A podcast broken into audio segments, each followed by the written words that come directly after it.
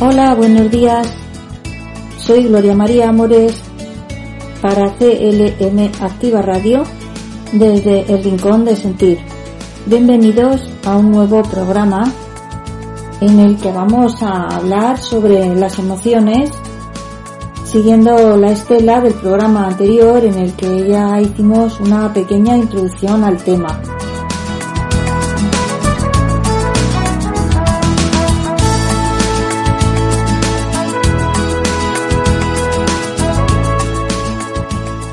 Antes que nada, quiero dejaros el email del programa por si queréis participar. Me gustaría que fuera interactivo y que hagáis llegar vuestras sugerencias sobre temas que podamos tratar, vuestras dudas, vuestras opiniones.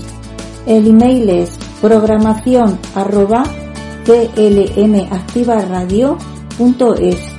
Estaré encantada de responderos.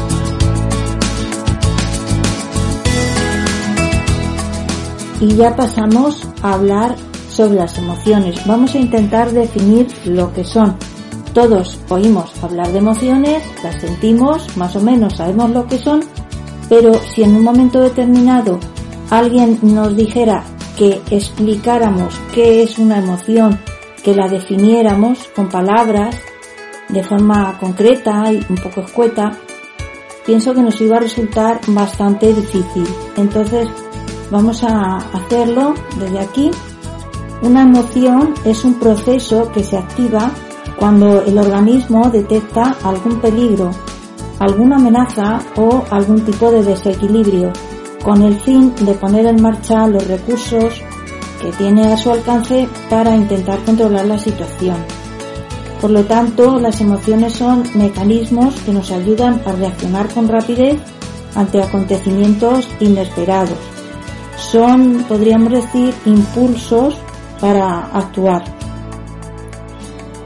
Cada emoción prepara al organismo para una clase de respuesta distinta. Por ejemplo, el miedo provoca un aumento del latido cardíaco que hace que llegue más sangre a los músculos del organismo favoreciendo pues la respuesta de huida, por ejemplo, si tenemos que echar a correr. Las emociones están con nosotros en todo momento y a lo largo de toda nuestra vida. No son algo que podamos evitar o que queramos no tener, aunque a veces hagamos todo lo posible por evitarlas. Todos hemos pasado por momentos difíciles en los que hemos estado tristes y alguien cercano a nosotros, a quien realmente le dolía vernos así, nos ha dicho, no llores, pero para nosotros, pues en ese momento era algo inevitable. Pues hemos pasado por momentos en los que nos hemos sentido engañados o alguien nos ha fastidiado y, nos han dicho, pero no te enfades, que está muy bien, porque son frases hechas que, intentan ayudarnos en esos momentos, pero que no sirven de mucho porque nos resulta imposible dejar de sentir así, dejar de lado nuestras emociones. Entonces las emociones mm, básicas de Paul Ekman son las que han abierto pues al mundo toda, todo este tema.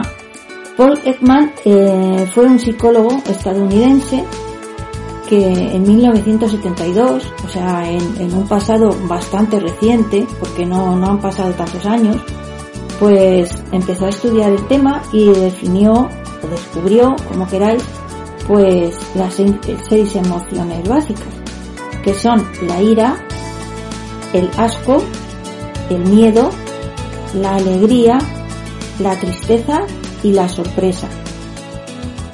Estas emociones son universales y están presentes en los individuos de todas las culturas.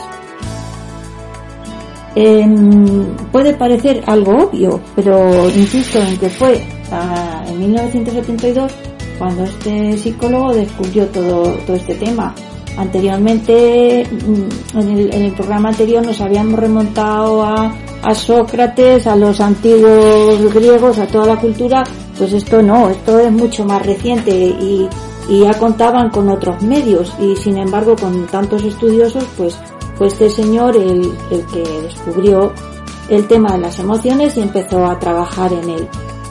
Em, a raíz de esto, pues empezó a estudiar también las, expresiones faciales, que están asociadas a las emociones, ¿no? Que, acabo de mencionar y que no están culturalmente determinadas, sino que son involuntarias, son inconscientes y, son universales. Pero no se quedó ahí y a partir de entonces comenzó a estudiar pues la conducta no verbal eh, que está ahora tan de moda, ¿no? O sea, incluso en la, los programas estos de amarillos o rosas eh, llevan a, al especialista, al profesional para que estudie, que si el polígrafo, que si la postura, que si frunce las cejas, que si ahora se sienta así, que si ahora cruza los brazos, ¿no? Esto dio lugar a, a muchísimo, a muchísimos temas, muchísimos estudios. Y empezó a estudiar las expresiones faciales que, que provenían de, de, de, de este tema. Em, como curiosidad comentaros, que ahí me he perdido un, pelín, que llegó a descubrir hasta 10.000 microexpresiones distintas. O sea, es que realmente había un abanico de posibilidades casi casi infinito, ¿no? Y, y bueno, y diréis, bueno, y de estas seis expresiones que estás diciendo saca 10.000 expresiones, microexpresiones distintas. Pues sí, porque basó todo su estudio en la anatomía de los músculos faciales. Entonces, o sea, hizo un estudio riguroso. También trabajó en, lo que era el, ocultamiento de las emociones, en las expresiones del rostro, ¿no? Hay gente que en, cuestión de delincuencia y tal, pues eh, estudian, hay, hay profesionales que trabajan en los juzgados para los, los juicios, para descubrir este, este tipo de, personas, ¿no? Eh, hoy en día este señor es considerado pues uno de los psicólogos más importantes y destacados del siglo XX y su estudio fue tan relevante que en la década de, de los 2000 sus conclusiones sobre las expresiones faciales y sobre el estudio de la mentira pues eh, los incorporaron a los protocolos de seguridad en los transportes públicos de las grandes ciudades como el metro y los aeropuertos básicamente y han resultado muy útiles pues a fin de diseñar las medidas de seguridad contra el terrorismo y contra cierto tipo de delincuencia. Entonces, em, las emociones no nos, no nos hacen sentir todo el mismo tipo, hay unas que nos hacen sentir mejor y, pero todas son igual de importantes y todas tienen algo que, que decirnos, las tenemos que escuchar y saberlas interpretar, ¿no? O sea, ¿qué nos piden? Eh, no hay emociones ni buenas ni malas. Entonces vamos a utilizar las palabras mejor placentera y desagradable para, para calificarlas. No, no hay emociones positivas y negativas. Todas son necesarias y son inherentes al ser humano. Eh, a partir de las seis emociones básicas, pues se, se creó una rueda de palabras emocionales y dieron lugar a un amplio abanico de sentimientos pues que todos hemos sentido alguna vez, como sentirse frustrado, distante, angustiado, entusiasmado, deprimido, confundido y así pues un largo etcétera, ¿no? Pasaríamos de de 1 a menos 1 por todo un rango como cuando hablamos de las escalas de, de grises, ¿no? De, de, blanco a negro. Pues exactamente igual pero a nivel emocional. Y entonces aquí cabríamos preguntarnos, ¿es lo mismo una emoción que un sentimiento?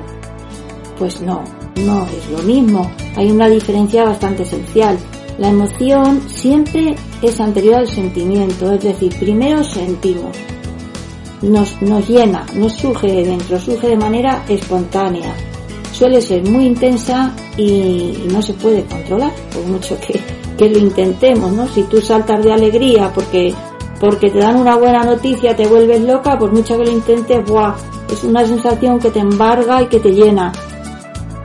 Por ejemplo, si es del miedo, igual, ¿no? Si te pegan un susto, te da un escalofrío, te quedas ahí, o sea, las emociones no se pueden controlar.